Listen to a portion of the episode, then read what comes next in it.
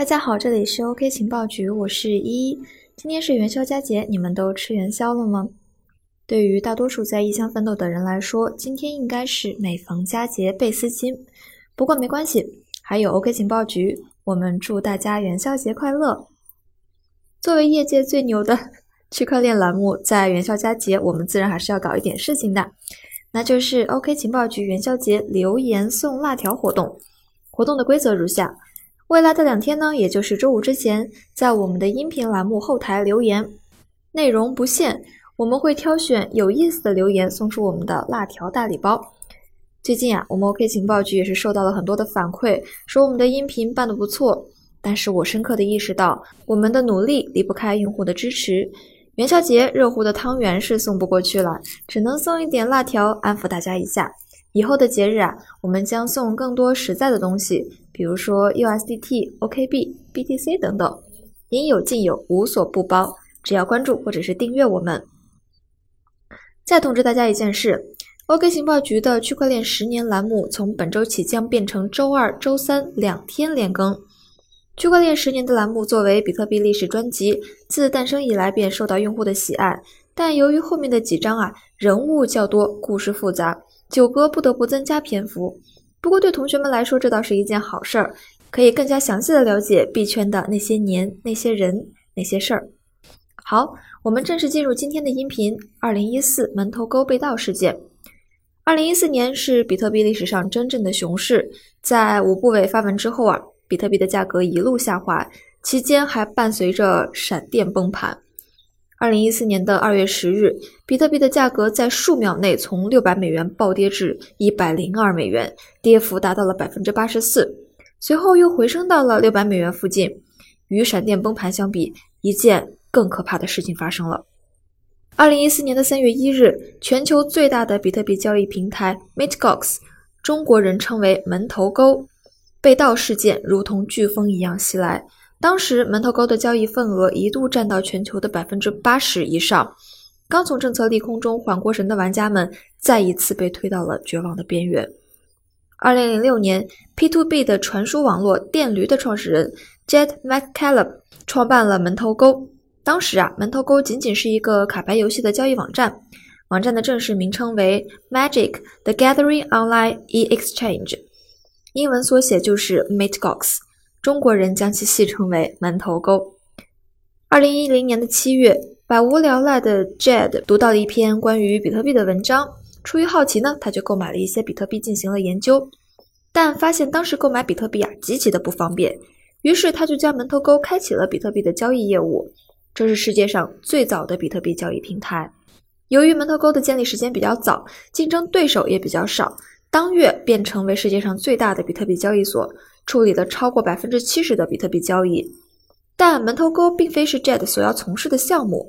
于是，在二零一一年的三月，他将门头沟卖给了在日本居住的法国开发商 Mark。由于 Mark 身材略胖，比特币的社区就把他称为“法胖”。从此，门头沟进入了法胖时代。卖掉门头沟之后，Jade 并没有因此而退出比特币世界。他意识到啊，比特币技术能够用来建立一个一体化的支付平台，现实货币互联网化。于是，在二零一二年，他与团队创立的新的项目 Ripple 瑞波。二零一四年，在离开 Ripple 之后，他创立了另一个项目 Stella 恒星。这两个项目都成为了币圈真正的明星项目。法胖这一边呢，是一个移居日本的法国人。传说法胖是一个神童啊！五岁的时候就自学编程，十几岁就通过了门萨智力测试。说一下哦，门萨智力测试呢是专门进行智力测试的国际组织，号称世界顶级智商俱乐部。与此同时，法胖的情商和智商完全不成正比。二零零九年，法胖创立了 Mt.Gox 的母公司 Tibani，这是一家域名托管公司。二零一一年，法胖买下比特币的交易网站门头沟，出任了 CEO。凭借着门头沟的先发优势，门头沟在法胖的经营之下迅速成长。在二零一一年到二零一三年，一直稳坐于比特币交易网站的头把交易。法胖也发展的顺风顺水，还入选了加文·安德烈森发起的比特币基金会董事会，成为了比特币世界的一方大佬。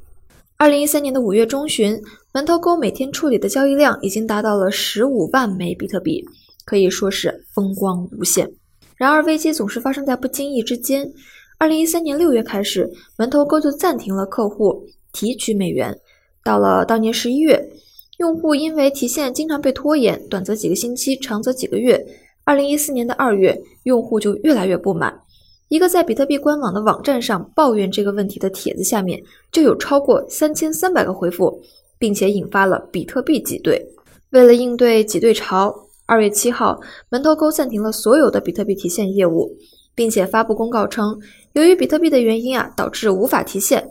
门头沟正在跟比特币的核心开发团队协作，一起解决这个问题。二月十七日，门头沟再次发表声明，称他们要解决安全性问题。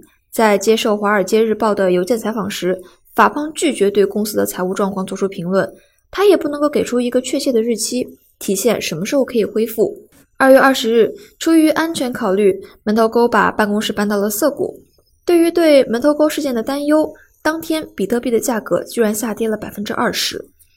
二月二十三日，法胖从比特币基金会的董事会请辞，当天门头沟推特上的所有帖子均清除一空。二月二十四日，门头沟强制暂停了所有的交易活动，并且将交易所下线。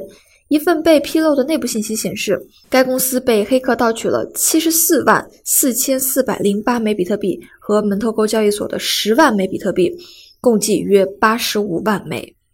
之后，门头沟在东京和美国申请了破产保护。三月二十日，门头沟在网上称，他们在一个旧钱包里找到了二十万枚比特币。比特币失窃的数目减少到了六十五万枚，而这六十五万枚比特币占当时比特币流量总量的百分之五。按日后比特币的最高价格计算，总值高达一百三十亿美元。怒火中烧的受害者们开始自发的登门维权，组织调查小组，向法庭状告方式进行维权。怒火中烧的受害者们开始自发的登门维权，组织调查小组，向法庭状告等方式进行维权。受到损失的用户也纷纷将矛头指向了法胖，认为他是监守自盗。有消息指出啊，在七十五万枚失踪的比特币里，其实只有七千枚是真正被盗的，而剩下的那些则是被门头沟的内部人员截取。这个人就是门头沟交易所的 CEO 法胖。二零一五年的四月，东京安全公司 WeSeek 得出结论，称为门头沟的比特币从二零一一年底。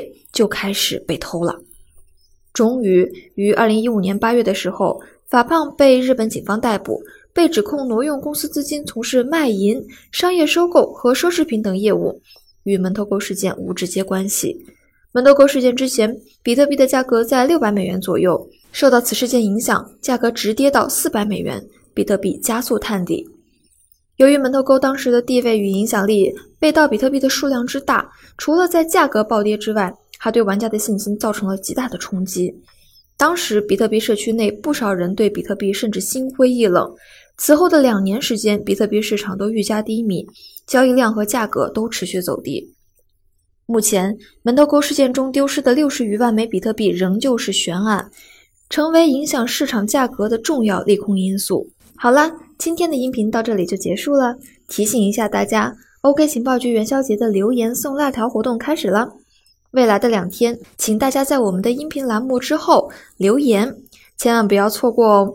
可以是对我们的祝福、建议、评价，甚至是水贴，我们会挑选一些有意思的留言，送出我们的卫龙大礼包。随后啊，欢迎关注我们的音频栏目 OK 情报局，后续活动送不停。我是依依，我们下期再见，拜拜。